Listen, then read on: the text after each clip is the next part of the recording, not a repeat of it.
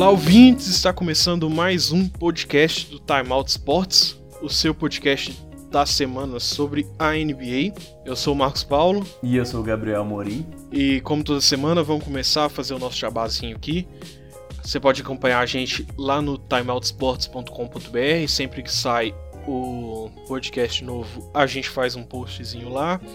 A gente também tá no Twitter e no Facebook, sempre twitter.com ou facebook.com barra timeoutsports. É, acompanhe a gente lá, siga nossa página, entre em contato com a gente, pode entrar através do DM do Twitter, seja no através dos comentários lá no Facebook. Siga a gente. A gente também tá lá no Spotify. Timeout Esportes, encontra a gente fácil lá. A gente também está no seu agregador de preferência. Se vocês não gostar de usar o Spotify, usar algum agregador, usar o o aplicativo do, da Apple também, a gente está lá, só procurar Timeout Sports. A gente também tem o podcast da NFL, né, Gabriel? É isso mesmo, que eu e o Bernardo a gente faz toda semana, costuma sair na quarta-feira, quarta ou quinta-feira. Então fica de olho lá no mesmo feed, se você gostar de NFL também a gente faz mais ou menos a mesma coisa que a gente faz aqui. Vale sempre o convite aí. Pois é.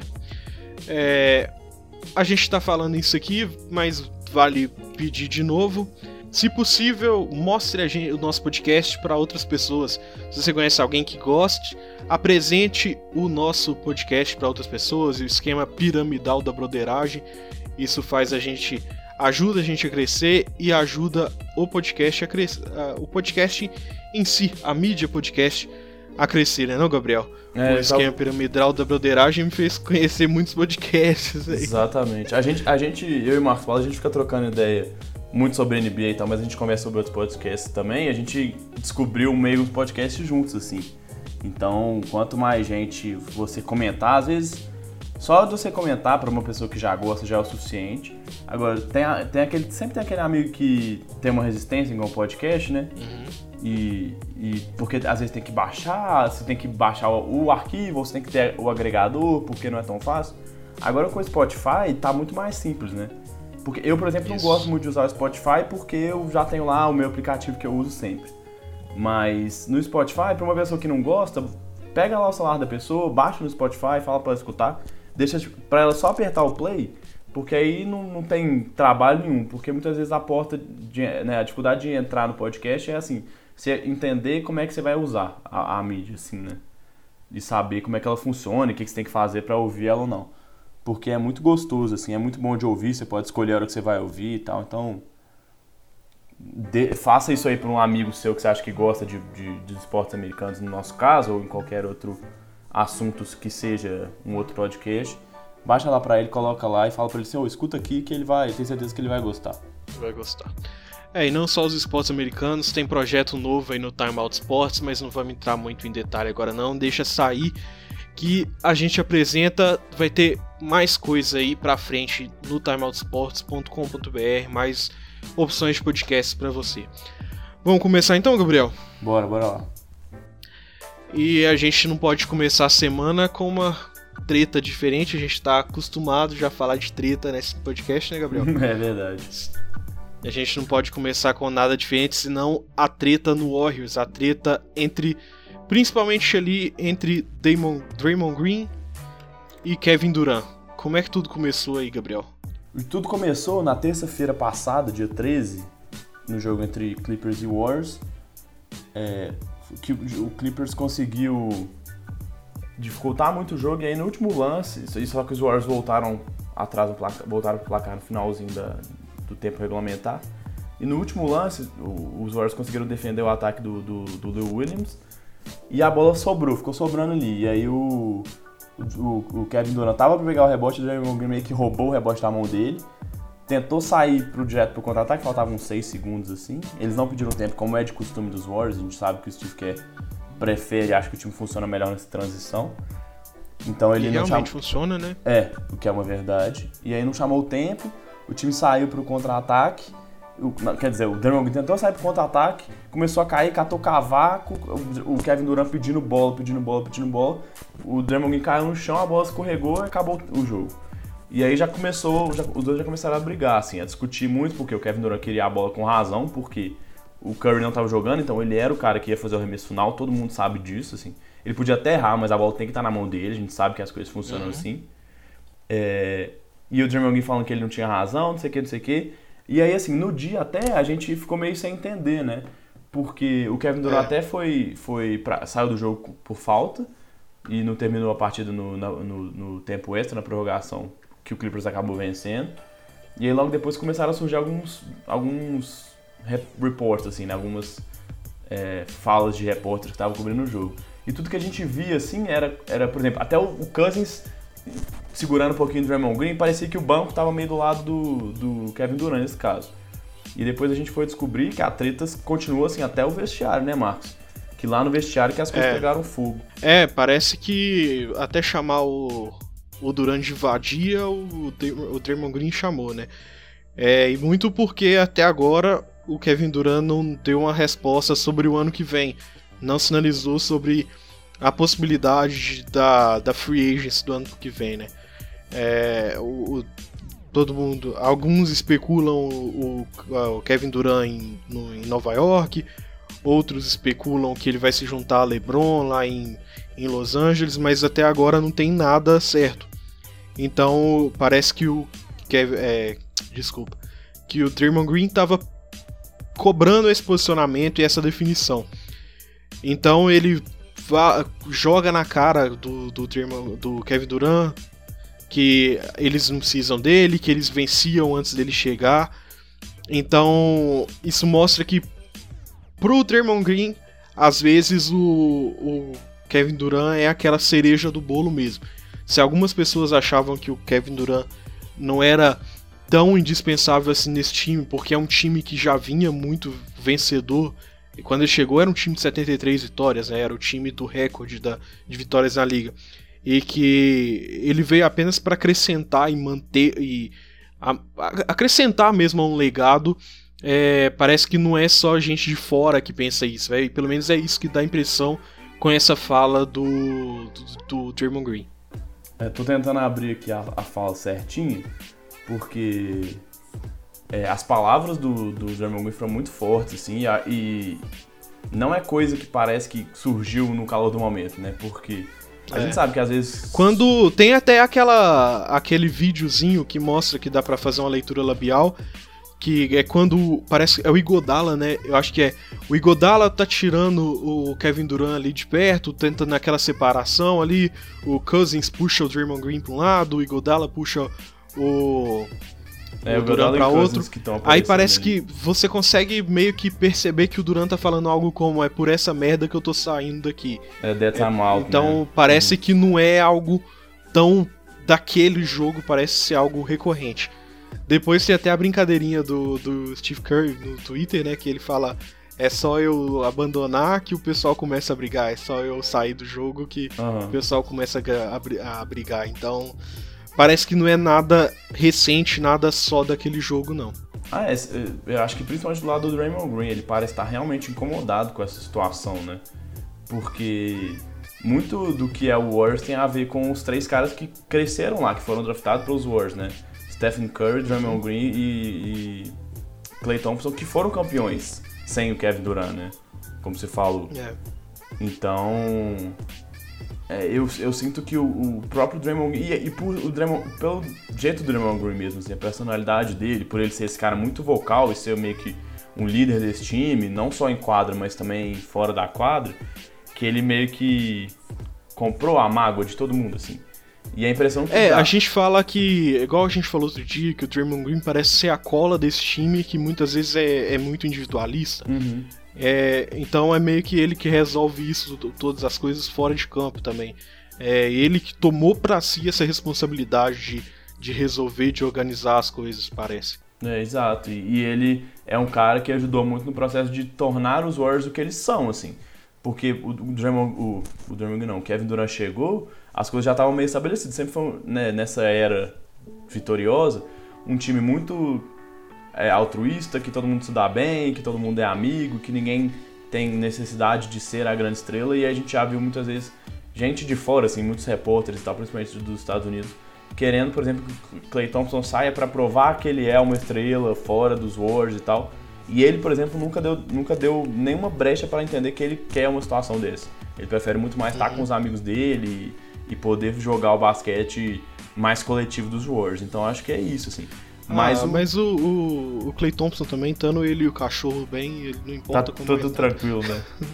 mas eu acho que assim, o é... Kevin, o Kevin Mas eu acho também, Gabriel, que ah. isso vem confirmar toda aquela coisa que no ano passado a gente teve muitas especulações que é, até teve uma entrevista do, do Steve Kerr que ele falava, me, me corrija se eu estiver errado, mas eu acho que era ele que dava essa entrevista mesmo, que ele falava assim que o ano foi muito difícil, que o vestiário estava bem complicado Sim. de controlar. Que os principais é problemas que ele teve foram fora de quadra, né? De motivar Isso. os caras e, e lidar com os, os, as tretinhas que estavam rolando dentro do vestiário. É um time muito vencedor e com muita gente boa que faz um trabalho muito bom.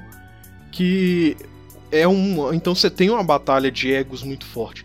Você pega ali entre os reservas.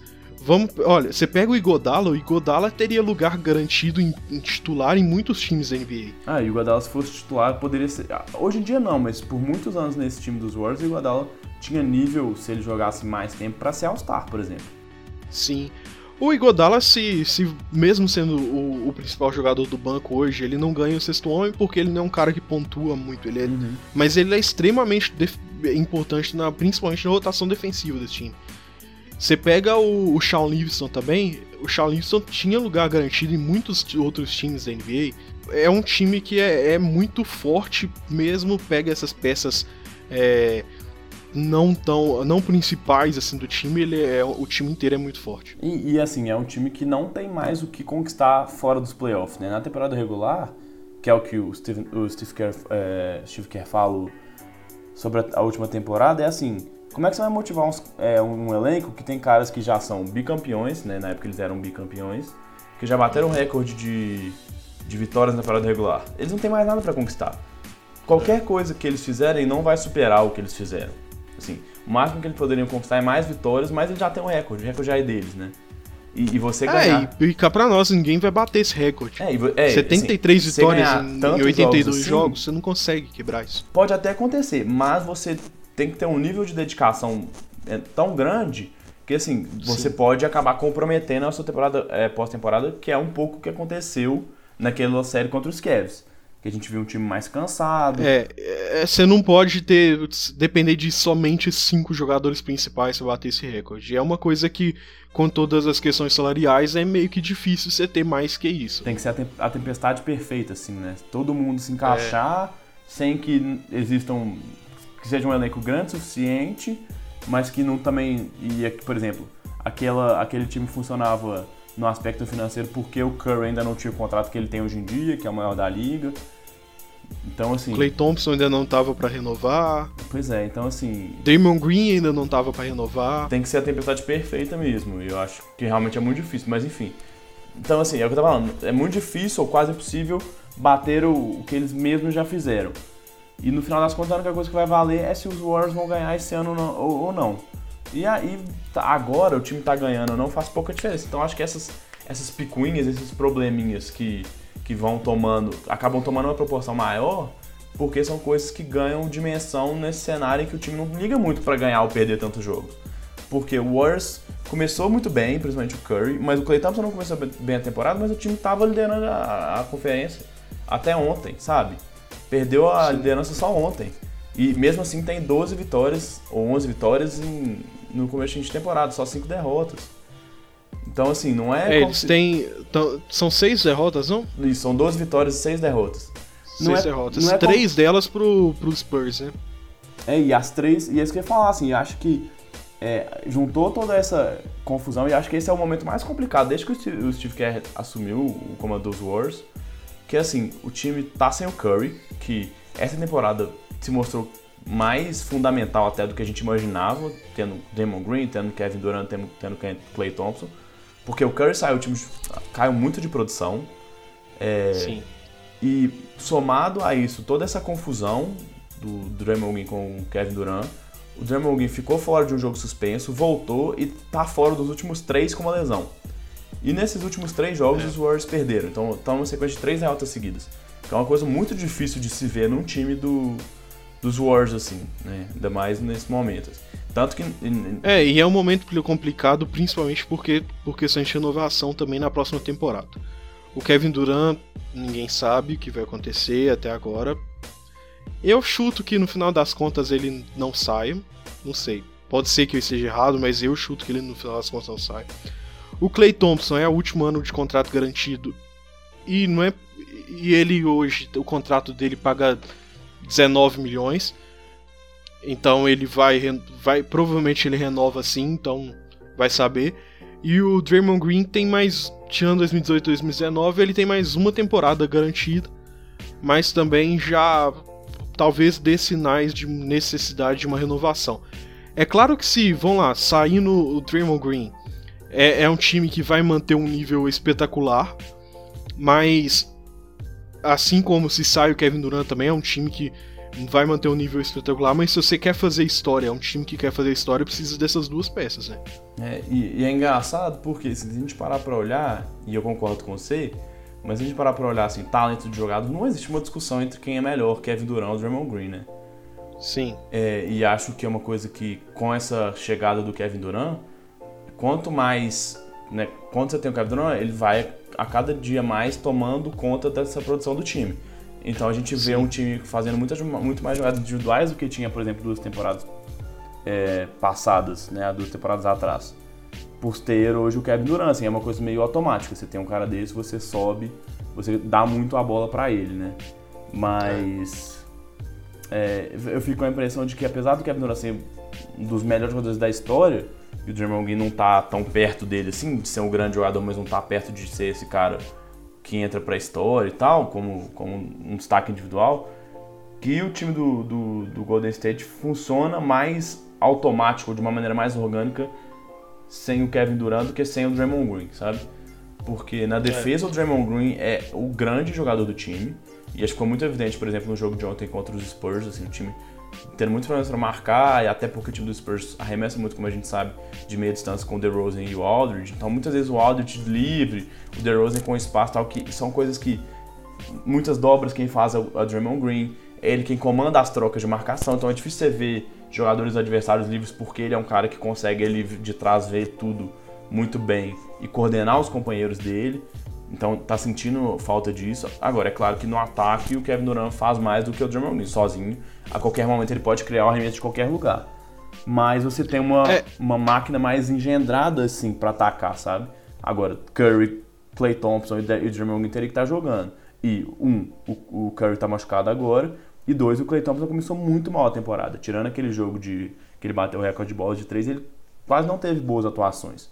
Assim, ele até tem tentado arremessar mais com a ausência do Curry, mas ele ainda está muito com um aproveitamento muito baixo. Isso é complicado, né? Tá amassando o aro mesmo, quando a gente fala.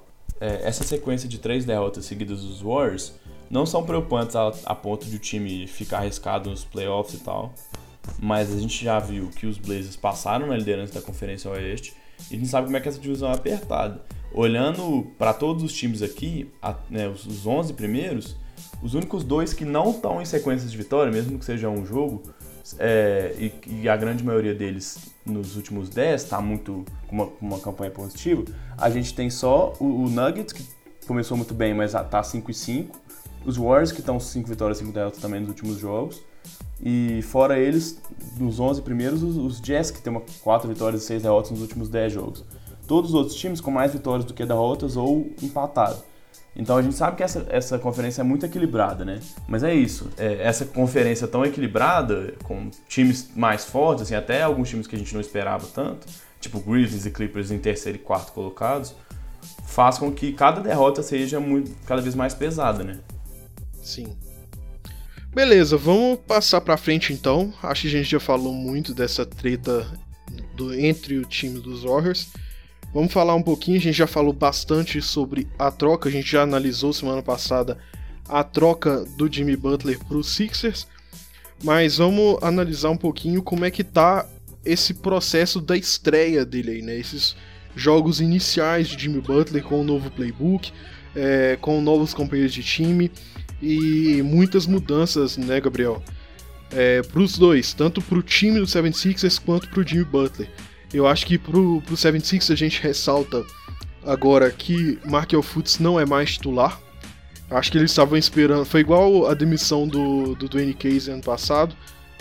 É, eles estavam esperando acontecer alguma coisa ali, uma troca, sejam umas derrotas para tirar o Fultz da titularidade, que eles já perceberam que não dava, não estava dando tão certo assim essa mistura Fultz e Ben Simmons.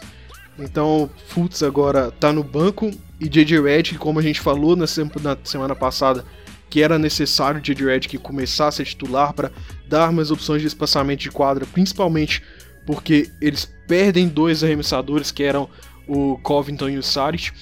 É, então J.J. Redick agora é titular. Não é isso, Gabriel? O que, que você acha desse início aí? É, acho que a gente pode começar analisando essas formações aí, né?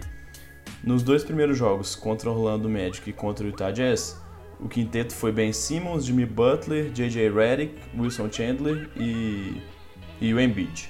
No último jogo contra o Charlotte, é, no sábado, o, tirou o Wilson Chandler e começou o Muscala. Mas que eu acho que, como gente, é, inclusive como a gente estava comentando antes da gente começar a gravar, faz pouca diferença porque a função dos dois, seja do Chandler, seja do Muscala, é de espaçar a quadra, né? De ser esse jogador teoricamente da posição 4, espaçar a quadra. Eu, eu individualmente prefiro o, Chandler, acho que ele é um jogador melhor do que o Muscala e, e, um cara que pode trocar mais posições, porque o Muscala é meio travadão, assim, ele é mais alto, ele é mais, mais travado, assim, não consegue marcar caras um pouquinho mais baixos. O Chandler consegue fazer isso. E nesse time do Philadelphia, acho que a principal função desses caras vai ser a de ajudar na defesa e espaçar a quadra no ataque, né? Então, acho que nesse contexto eu acho que o Chandler é a melhor opção. É, mas ainda tem muita coisa para ver, assim, do tipo, é, o Chandler foi bem em um jogo, não foi tão bem no outro, por isso que ele foi pro banco, e nesse jogo que ele veio do banco também não foi tão bem. Mas o Muscala também não me convence muito, não. Mas enfim, é, taticamente, que a gente tinha comentado, a, a inclusão do J.J. Redick ajuda em muitos aspectos, né, Marcos? Assim, de espaçamento é. de quadra. A gente vê o... Até mesmo de preocupação do outro time, né? É, exato. A gente que viu no, no... O, o, a defesa se preocupa mais com o J.J. Redick em quadra do que sem ele, com principalmente com dois jogadores que não arremessam, que é o caso de Ben Simmons e Fultz. Pois é, e assim, o Jimmy Butler só parado na linha dos três pontos para arremessar, a gente sabe que não vai aproveitar todo o potencial dele. Então ele precisa ter espaço para infiltrar. Então acho que isso é, é essa mudança do J.J. que ajuda nesse sentido assim. E a gente tem visto muitas vezes o Ben Simmons, como já tinha sido mais no começo da temporada, fazendo muito essa, essa entrada no garrafão, né?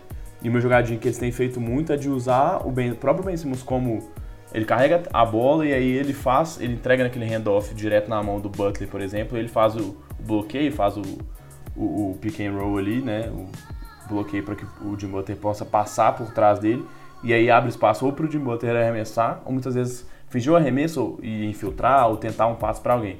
Então acho que nesse esquema, assim, tanto com o Simmons, tanto com o Embiid, e aí com dois caras abertos, quem quer que seja, o time do, do Philadelphia tem, tem chance de melhorar nisso. Agora, como o Marcos falou, a gente sabe que leva um pouquinho de tempo, né? A gente sabe que o time do Philadelphia é um time que gosta muito de chamar a jogada, de fazer aquelas jogadinhas programadas e não necessariamente ficar deixando os jogadores decidirem na hora, assim. Então o Jimmy Butler vai precisar de tempo para poder adquirir esse conhecimento do playbook novo e criar entrosamento com os, com os companheiros. Mas é, acho que uma coisa que a gente já é visível de diferença das épocas dele de de Wolves para esse momento dele do Sixers, né, Marcos? Você estava comentando aquela estatística de, de, de, percentual de arremessos acertados vindo de assistência ou, ou sem ser assistido, né? Nos Wolves, ele tinha 62% dos arremessos não assistidos. Né? 62% dos arremessos que ele convertia, ele não tinha ninguém passando a bola para ele. Ele mesmo criava. É, ele criando para ele mesmo, ele dando oportunidade para ele. Exatamente, ele, ele mesmo criando o arremesso. Nos Sixers, apesar de todo esse problema de entrosamento, de não conhecer o playbook e tal, nesses três primeiros jogos, só 22,7% dos arremessos que ele converteu, ele fez a, a, jogada sozinho, né? Ele criou o próprio arremesso. E por mais que essa seja a, a desculpa, né? A, justificativa, vamos dizer assim, né? O que a diretoria disse que para trazer o Jimmy Butler, de ser um cara que ele pode criar o, o próprio arremesso, a gente sabe que ele vai se encaixar nesse esquema mais coletivo do Sixers do que era nos Wolves, né? Que era um ataque muito tipo, bota a bola no, na mão do Towns, ou do Wiggins, ou do Butler, e eles resolvem aí o ataque. É, mas eu acho que vem muito de uma questão de esquema que a gente pode olhar para outro lado, que é o seguinte. O Tom Thibodeau é muito mais uma coisa de explorar o, o bruto do jogador. Assim como ele explora fisicamente os jogadores, e muitos jogadores reclamam disso, até certa exaustão, e tá, a gente. É o caso do Derrick Rose, por exemplo, que a gente não sabe o quanto esses minutos todos que ele está jogando hoje é, vai influenciar mais para frente da temporada que pode ser que, que crie uma lesão de forte de novo a qualquer momento porque ele está jogando muito tempo. É, o, o Tom Thibodeau explora muito o talento bruto dos jogadores assim. É, ele não por mais que ele tenha assim suas jogadas lá e tal a maioria do, do, do Timberwolves que a gente percebe é muito na criação individual, coisa que não acontece tanto no, no Philadelphia. O Philadelphia tem um, um playbook mais encorpado, assim, não sei se é essa palavra que a gente pode usar, mas ela tem um, o Philadelphia tem um playbook mais definido, sim. É, não, acho que é isso mesmo que a gente tinha falado. Agora, falando um pouquinho do lado do. E, e só para terminar o lado dos Sixers, que eu disse essa coisa de ser o cara que cria os próprios arremessos e tal. É, ele já melhorou do primeiro pro segundo jogo, ele jogou bem contra o Jets, fez 28 pontos e tal, participou bem do ataque. Na primeira vitória dele jogando, inclusive jogando em casa. E aí depois ele foi jogar fora de casa contra o Charlotte Hornets, que foi um jogo que foi pra prorrogação, que Walker jogou super bem e tal, fez 60 pontos. Mas ele foi decisivo, né? Nos dois lances finais, na defesa, ele deu o toco no Kemba Walker e conseguiu recuperar a bola. E no ataque, é, ele recebeu a bola bateu o bola até faltarem uns, alguns segundos no cronômetro, acho que uns 3 segundos, deu um drible pro lado e arremessou da linha de 3. E, e, converteu a bola, sabe? Meteu a bola, que é o que a gente não consegue ver, por exemplo, com o Ben Simmons, que é um cara que não arremessa de 3, que precisa infiltrar para fazer os arremessos dele. E o Embiid, que é melhor funcionando no garrafão e que muitas vezes recebia até dobras de marcação, porque os times sabiam que ele era o cara principal, né? Que ele, que ele é o cara que, queria, que teria um melhor arremesso nesse momento final do jogo. Então acho que o Jimmy Butler ele foi contratado muito para isso, para ser o cara que vai é, dar esses arremessos quando o time precisar dos arremessos. Então acho que e ele já deu uma amostra de que ele pode fazer isso contra o Charlotte e fez, fez o que eles chamam né, de game winner, né? A bola que venceu o jogo no lance final e, foi uma vitória num jogo muito equilibrado, assim, principalmente porque, como a gente já disse, o Kemba Walker jogou demais, mas ele foi muito importante nos dois lados da quadra. Mostrou que essa justificativa de ter mais uma estrela, uma estrela que cria o próprio arremesso, é, é justificável, pelo menos nesse, nessa amostra pequena que a gente tem do, do Butler por enquanto. Do, do lado do, do Timberwolves, o time tinha melhorado até desde a troca, né? A troca, se não me engano, foi no sábado passado, isso dá dia... É, a, a troca foi no, dia, foi no dia 10, né? Isso. Aí eles perderam no dia 10, no sábado, e aí logo depois. Isso, quer dizer, a troca foi por causa dessa, dessa derrota, né? Não, a troca, a derrota foi no dia na sexta. Contra os Lakers. Isso. Ainda que ele dá entrevista falando que não dava mais e tal, aí no sábado troca. Beleza. Aí o time voltou e jogou contra os Nets, ganhou. Jogou contra os Pelicans com o Anthony Davis e ganhou, né? Porque a gente tem, tem que sempre fazer essa ressalva de se o Davis jogou ou não porque são dois times do Pelicans totalmente diferentes com e sem Anthony Davis. Mas enfim, jogou e ganhou contra os Pelicans. Jogou contra os, time, contra os Trailblazers que estão hoje liderando a Conferência Oeste, como a gente já falou, que é um dos melhores times dessa temporada. E como tá jogando bem o Trailblazers, hein? Não é? é... E, e, ganhou até assim com uma margem grande no placar e perdeu só para os Grizzlies, né? Que é um time que também está bem, né? Tá surpreendendo muita gente nesse começo de temporada. É... Então foram três jogos seguidos agora tem uma derrota, mas o, o Saric jogou é aquela coisa assim, o que a gente pode, o que a gente poderia especular e imaginar assim de Saric e Covington já estão meio desempenhando, né? Que é os, os, dois são bons arremessadores e ajudam na defesa, principalmente o Covington ali que é um defensor muito forte e deu mais profundidade para esse banco dos Wolves, né? Porque a gente sempre tem a ressalva de que né, aquele medo de que o, o Tom Thibodeau se agarra a 5, 6 caras e, e morra com esses caras jogando mais de 40 minutos por jogo. Mas pelo menos agora ele tem peças, né? Você adicionou um cara a mais É. no banco, pelo menos. Que, que- É saber se ele vai usar isso. Exato, a dúvida é se ele vai manter essa, essa rotação um pouco maior ou se ele vai voltar com aquele esquema de joga. Mais, quanto mais minutos você jogar, é melhor, é isso aí. Mas enfim, vamos ver. Então, Gabriel, só pra confirmar aqui, só pra corrigir, na verdade, o jogo foi na quinta, dia 9, não, dia 8, e a troca foi é, quarta pra quinta, e a troca aconteceu no dia 10, no sábado, dia 10. Então vamos passar, vamos esperar mais uma semaninha, ver como esse encaixe vai acontecendo aí, esse encaixe de Jimmy Butler no Sixers, como o time Wolves é, vai se adaptar a todas essas mudanças e a gente volta a debater tudo Agora, isso. se uma coisa que a gente pode falar é que, né, que a gente mostrou dos remes é que diferença faz ter um, uma- um armador de verdade, né? Ou, como o Ben Isso. Simmons, por exemplo. Tem muita jogadinha que, mesmo os caras conhecendo pouco, o, o Ben Simmons já consegue achar o Jimmy Butler. Inclusive, inclusive ele já, o Butler já deu declarações é, elogiando os novos colegas, né, as novas estrelas do Embiid e o Simmons, que o Simmons vê o jogo muito na frente e que o Embiid é um monstro garrafão. Agora vamos ver se esses, se esses caras juntos vão funcionar, se não vai dar muito atrito. Eu acho que ele só não deve estar muito feliz com o Fultz, mas não vamos entrar nesse mérito não. Quem viu o, o- o lance livre dele aí Nossa, viu. Meu Deus. E teve outro, né, velho, que foi mais ou menos a mesma situação ali, que eu, que, que eu não lembro que cara? jogo que foi, mas foram dois, dois, dois, dois arremessos bizarros. Vamos passar então, Gabriel, porque não tem uma semana que a gente fique sem falar de Rockets e, e Carmelo Anthony, né, velho? É. Na semana passada a gente já falou, na semana anterior também, e a gente volta a falar da treta Carmelo Anthony, da novela Carmelo Anthony e Rockets, a relação bastante estremecida que ainda não chegou a um capítulo final, mas tá no mid-season ali. É, parece que é só. Falta só. É aquele. É aquele casal que todo mundo já sabe que eles acabaram, que inclusive eles já não, nem se veem mais direito, mas oficialmente ainda não tá. Ainda não tá terminado, né? Mais ou menos, mais ou menos isso, assim, os, o, o Woj, né, diz que os, o, o time já, já decidiu e tal, que o Carmelo vai, vai seguir, eles só não chegaram a um acordo ainda, a gente sabe que essas coisas financeiras e burocráticas da NBA às vezes levam um tempinho, tanto que o Carmelo demorou algum tempo para ser cortado dos Hawks na intertemporada e chegar oficialmente aos Rockets.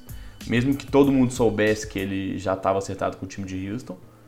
Mas acho que, assim, é, não sei o que, que você acha, Marcos, mas eu- eu- primeiro que assim, tava claro que o time do. Não era um casamento que estava dando certo. Os Rockets estavam tendo muita dificuldade na defesa, como a gente já falou exaustivamente, né? Acho que não precisa nem a gente reforçar isso. É, acho que o Carmelo tem os problemas dele de querer ser um cara que participa demais, de, de, sabe, de querer ter a bola e tal. Agora, não acho que ele era exatamente o principal, O cara pra o, é, o único culpado para que o time tivesse nessa situação ruim, assim. O time perdeu, como a gente falou inúmeras vezes, bons jogadores marcando perímetro, que eram importantes tanto na defesa quanto no ataque também, arremessando bola de três. Trouxe caras como o Carmelo, que não são especialistas na defesa, então isso já, já é um problema. James Harden perdeu alguns jogos e tal, o Chris Paul ficou suspenso também por causa daquela treta lá no começo contra os Lakers.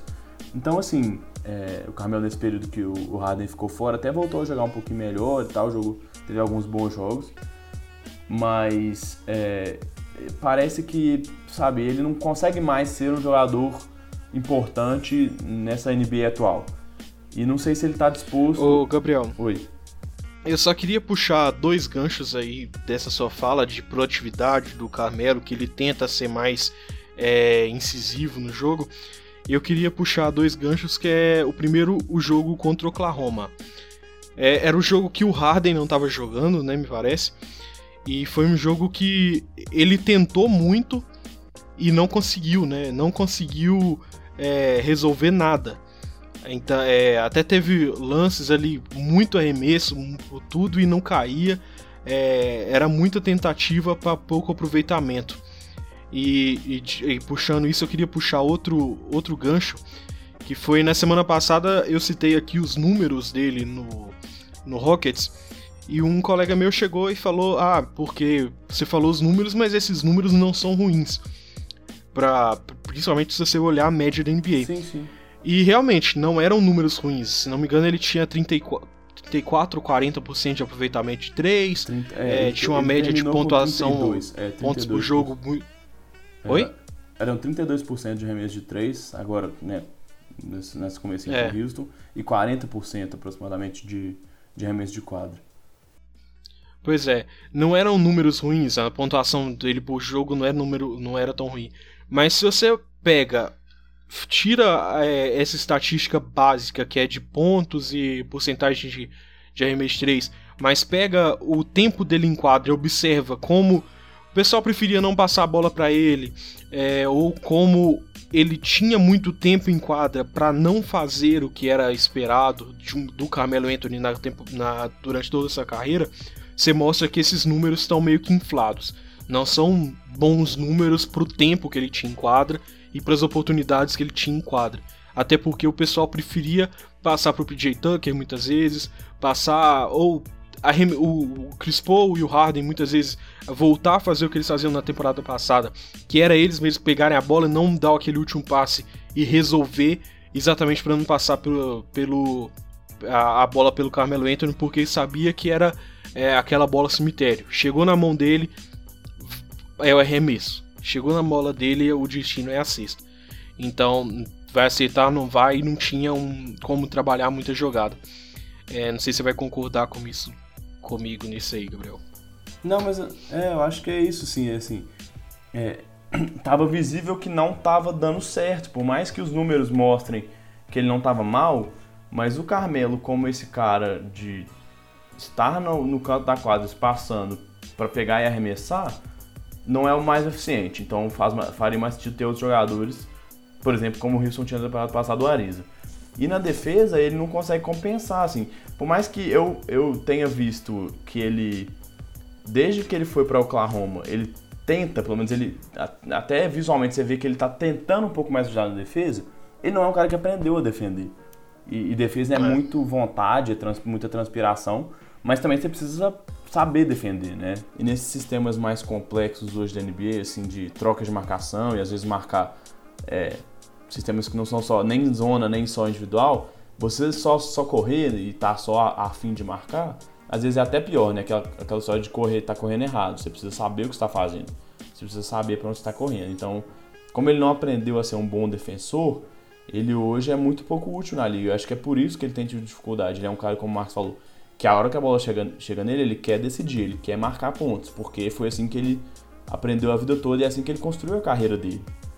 Mas ele. É, eu acho que é muito o caso de não se adaptar à NBA, sabe? Igual muita gente, muitos jogadores fizeram e souberam se adaptar. Ele vem de. Ele é o draft de 2003, né? O mesmo draft de LeBron, se eu não me engano é, do Wade. Uhum. É, então, mas, tipo assim, são jogadores que souberam se moldar a, a, a essa. É, e participaram. Le LeBron e, e Dwayne Wade foram muito dominantes e, e tiveram seu papel nessa nova NBA. Enquanto o, o, Carmelo ele não soube se adaptar. O, o basquete que ele fazia lá em, no, no, Nuggets e que fez ele ir pro Knicks, que é um, um basquete bem explosivo e dele resolver as coisas, não é mais o de hoje.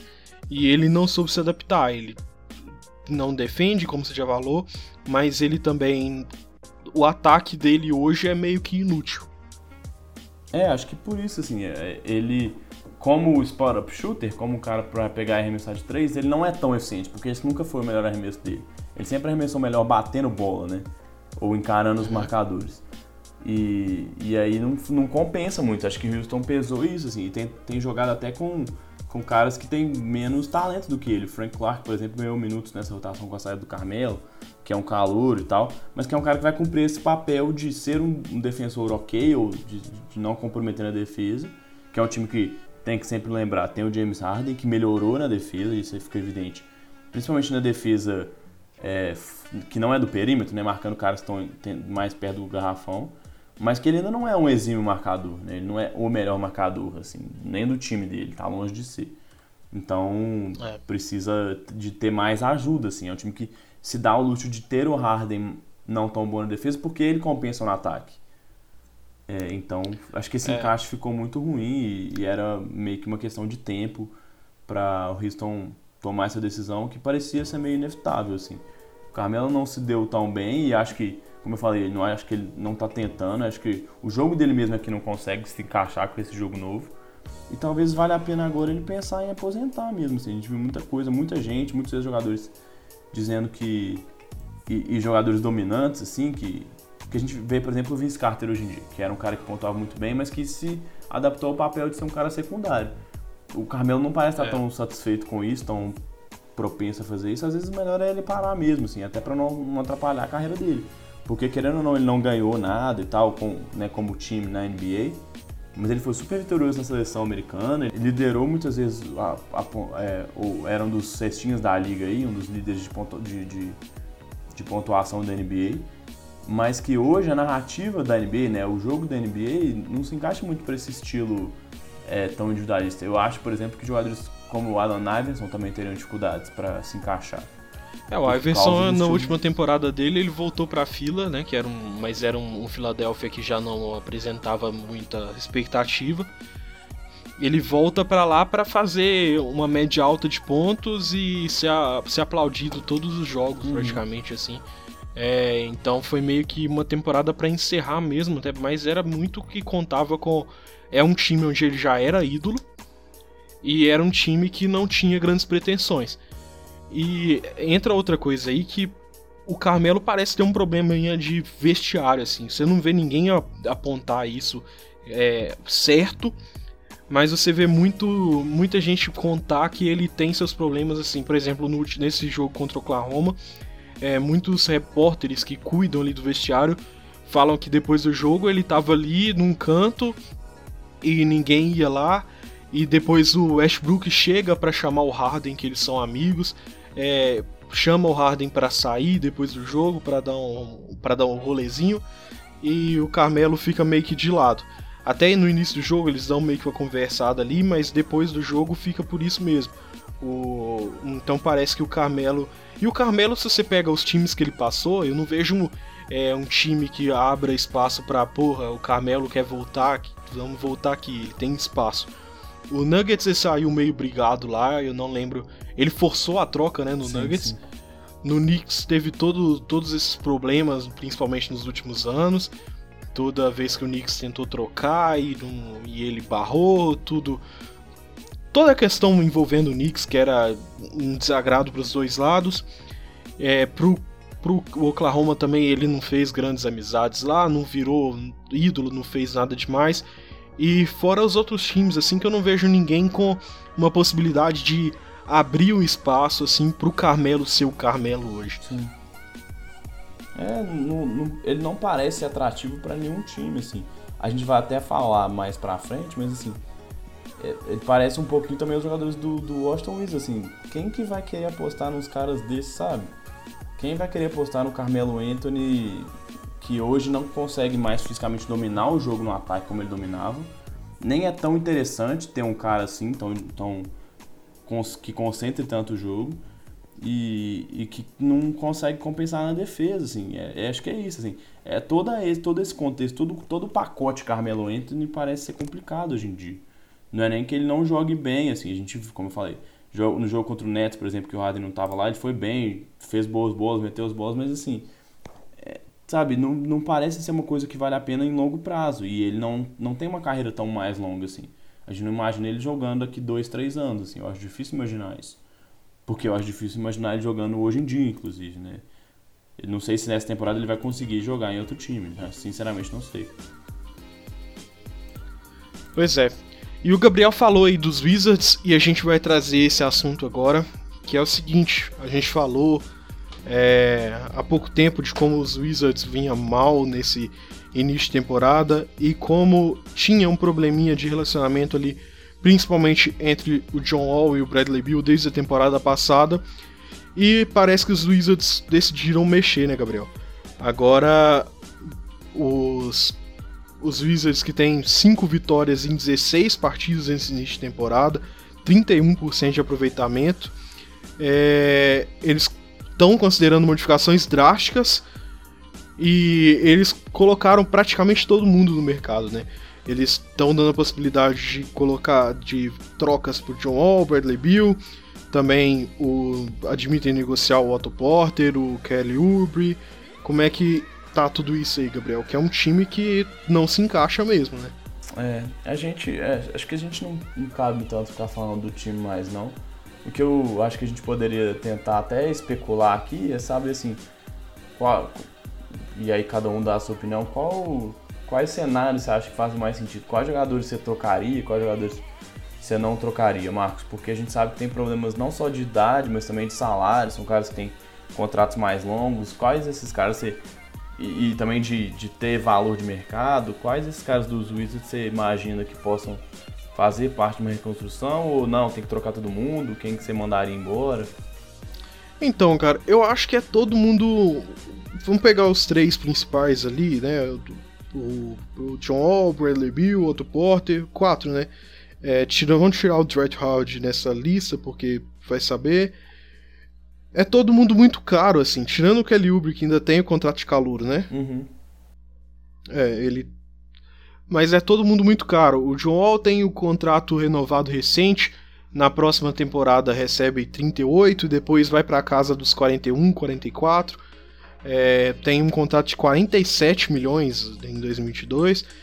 É, o Bradley Bill também tá ali na casa dos 27, se não me engano o Otto Porter 27 também, então é todo mundo muito caro e, e, e não são peças assim essenciais para nenhum time. O John Wall já não é aquele John Wall que encantou o final da temporada atrasada, o início da temporada passada antes da lesão e de toda a confusão de ah, a gente vence sem você, a gente precisa de você, tá vendo? O time é melhor sem você ou não, vocês precisam de mim sim, tá vendo? é, antes de toda essa confusão, não é aquele John Wall mais que encantava nesse período. É, então não dá para saber o que esperar ou quem estaria disposto a pagar uma possível troca por John Wall. É, ou uma possível troca pelo até mesmo pelo Bradley Bill. É, é, o, é, o, é o sexto time com mais é, dinheiro garantido em salário. Perdão. É o sexto time com a maior folha salarial nessa temporada. Né? É. Então o time tá super travado. Agora, assim, se eu tivesse que apostar em um cara, e aí é, é pelo que ele jogou mais no, no, no meio pro final da temporada passada do que esse ano, assim, porque esse ano não tem nada funcionando tão bem. Mas porque ele me mostrou que ele não é só um cara complementar, que ele poderia ser um cara para comandar um time, eu acho que o Bradley Beal, assim, até por ser mais novo, é, ele seria um cara que eu pensaria mais em investir nele, assim. Ele tem mais, contando essa temporada, 3 anos de contrato. É, e ele é mais novo do que o John Wall, além de ter um contrato mais baixo a partir da próxima temporada. Assim. É, então eu acho que, que por isso, mas é, a dificuldade é o que o Marcos falou. Assim, eu não consigo ver qual time vai apostar num John Wall com 28, 29 anos de idade, 29 anos de idade na próxima temporada, ganhando 38 milhões, até escalar para 47 milhões com 32 anos, sabe? Não parece um investimento muito sensato de um cara que hoje nem né, nem tá entre os melhores armadores nessa temporada da NBA. Então eu acho muito travado. Eu acho que o time, se eu, se eu tivesse coordenando o time, o que eu ia tentar fazer é tentar trocar por alguma coisa Otto Porter, John Wall e tentar mandar o contrato do Yamarim para alguém, que é um contrato absurdo também de 16 milhões, que é um cara que talvez esse seja o contrato mais bizarro desse time.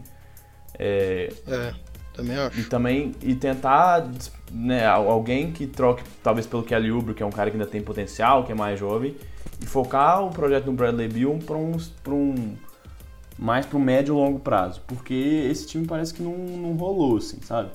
Não é ficar trazendo Dwight Howard Mas... que vai resolver problema de ninguém. É, também acho. Até porque o Dwight Howard, ele é uma pessoa que quebra vestiário historicamente, uhum. né? É, mas só destacando também, você falou aí que é uma, uma das folhas salariais mais altas esse ano. E você pega a folha de garantidos pro próximo, pro próximo ano, tem sete jogadores garantidos uhum. para a próxima temporada. E a folha salarial é altíssima, velho. Você pega, somando, dá 117 milhões. É, o que já pra, Como é que você vai. Já tá, teórica, acho que já tá acima do, do, do, cap, né? Eles já estariam acima do cap. É, para sete jogadores, sabe? Olha, você pega, vamos lá, John Wall 38, Bradley Bill 27, Otto Porter 27, o Yamahimi 16, aí você tem o Dwight Howard que tem o Player Option. É o Team Option, é, é a opção do time. É, o Team Option, isso. É, 5 milhões.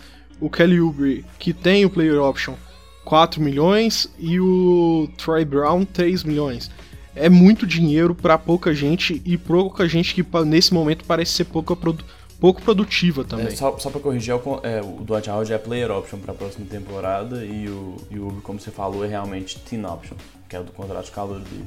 É. é, e assim, tirando do contrato do Mahim, que aí acho que tem a ver com aquele desespero dos times na temporada, no final da temporada 2016, em que a gente viu Mosgov e, e Luau Deng e Bismarck uhum. Biombo recebendo uns contratos absurdos e o Mahim entrou nessa barca aí. Quando o, o Bradley Beal e o Otto Porter foram renovados, eles, eles eram ainda né, caras em desenvolvimento que pareciam ser boas peças complementares para o John Wall.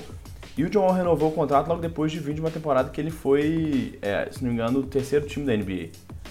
Foi talvez a melhor temporada dele, que, era, né, que foi sem ser a passada anterior. É, foi aquela temporada que ele cresceu muito o basquete ah, dele. O basquete dele melhorou então, muito assim, de uma temporada para outra. Foi nessa tanto e dizer que foi tão errado, porque hoje parece muito fácil dizer que foi errado porque não deu certo.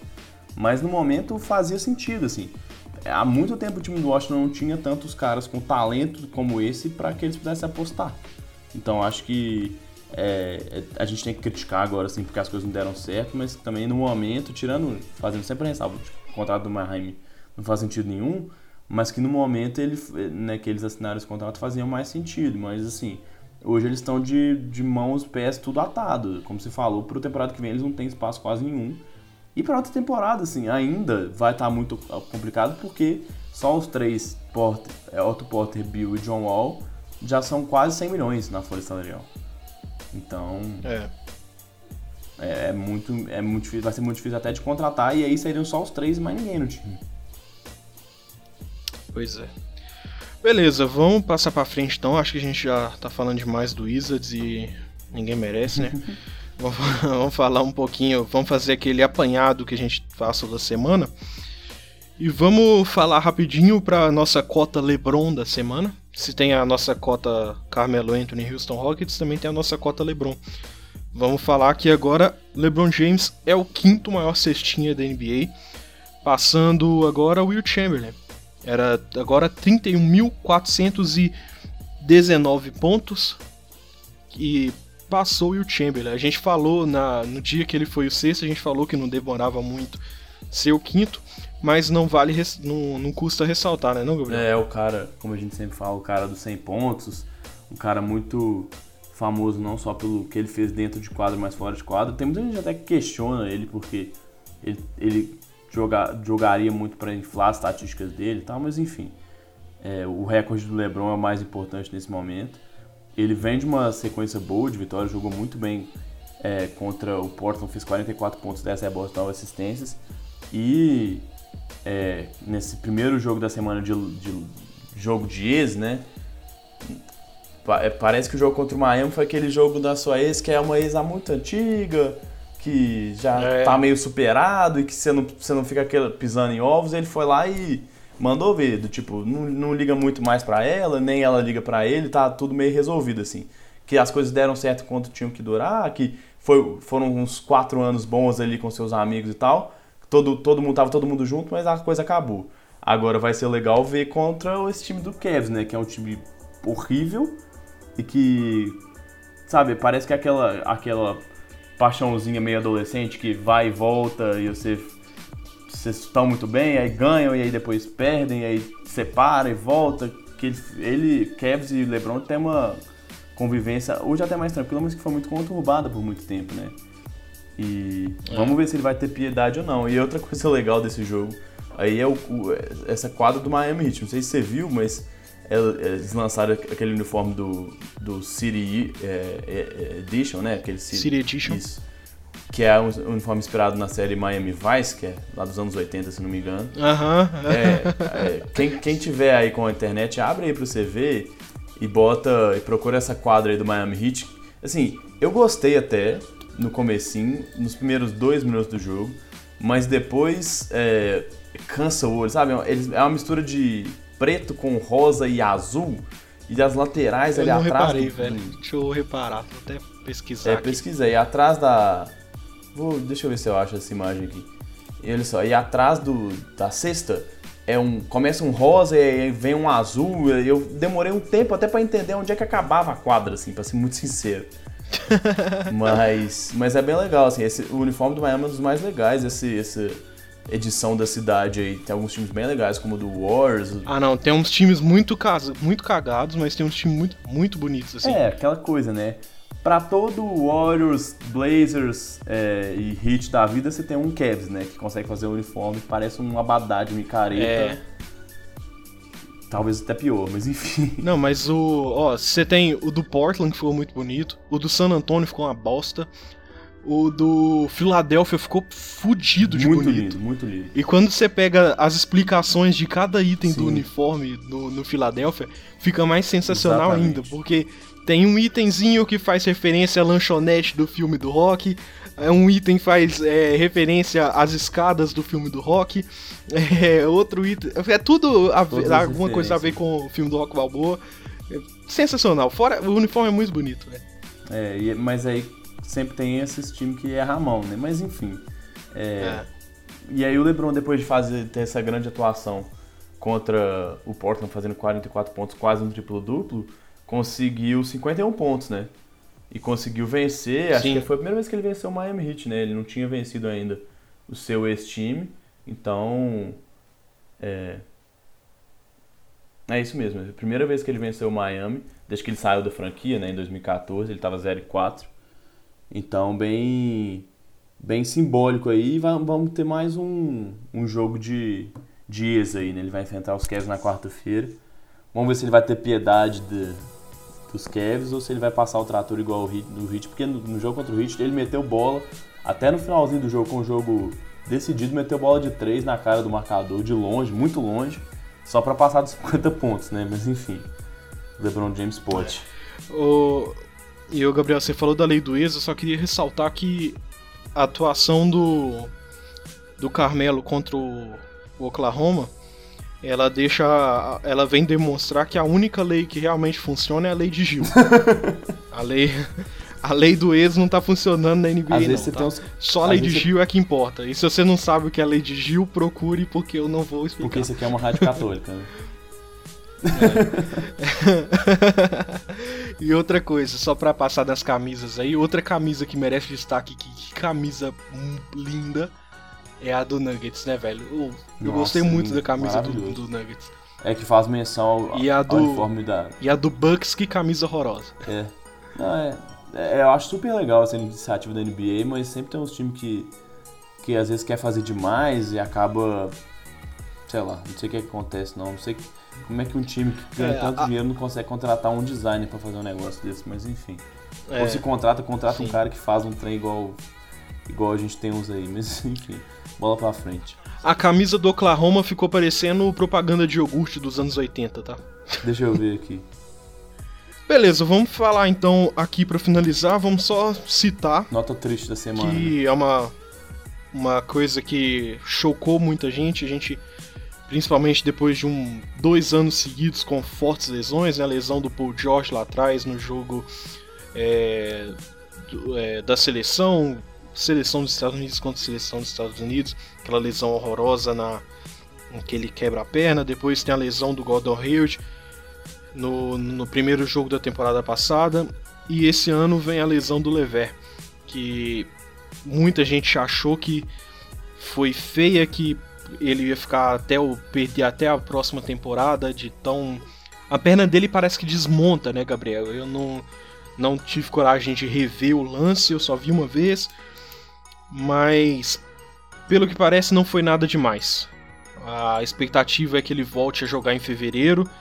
É, apesar de ter sido feio, não teve nenhuma quebra, não teve nenhum rompimento de tendão. É mais para um repouso ali até fevereiro para ver como ele volta e deixar a perna sentar. é assim, umas. Né, sempre essas cenas são muito fortes, assim, né? E eu não tava vendo o jogo na hora, eu estava vendo outro jogo. E aí o, começou a pipocar o, as notificações do hoje. O hoje chocadíssimo com a lesão, assim, porque parecia ser uma lesão nível Gordon Hayward mesmo, assim, do, da perna do cara partir ao, a, pela metade, assim.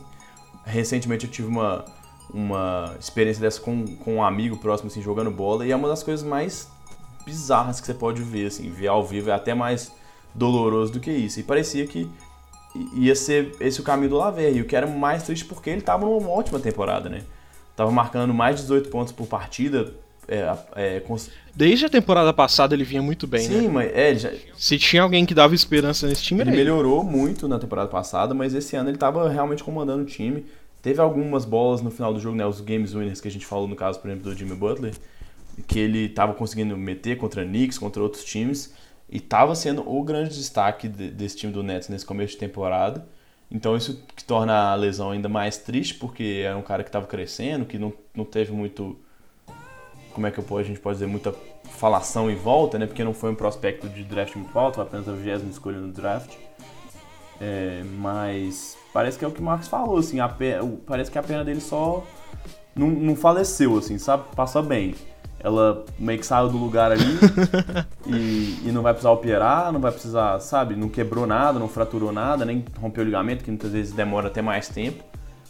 E, e ele pode até voltar esse, essa temporada, o que na, pelo, pelo lance, assim, ao, vendo a lesão, parecia quase inviável, assim. Esse é lance que para algumas pessoas acaba com carreira, assim. Então foi muito feio. É. é ruim pela lesão, claro que não tá tudo bem, porque, putz, é uma lesão, o cara já vai ficar alguns meses parado. Mas pelo que parecia, né, pela, pela gravidade que aparentava. É, pela expectativa. É, menos tá pior. Muito bom. Beleza, a gente vai ficando por aqui então. A gente volta ainda nessa semana com o podcast da NFL, com o Bernardo, com o Gabriel. E a gente volta na semana que vem com mais um podcast da NBA. Acompanhe a gente lá no timeoutsports.com.br, no Twitter, no Facebook, sempre barra Timeout Sports. É, acompanhe a gente lá no Spotify, no seu agregador de preferência. E como a gente já falou, é, apresente a gente para outra pessoa. É isso então, não é, Gabriel? É isso aí. Falou, galera. Um abraço.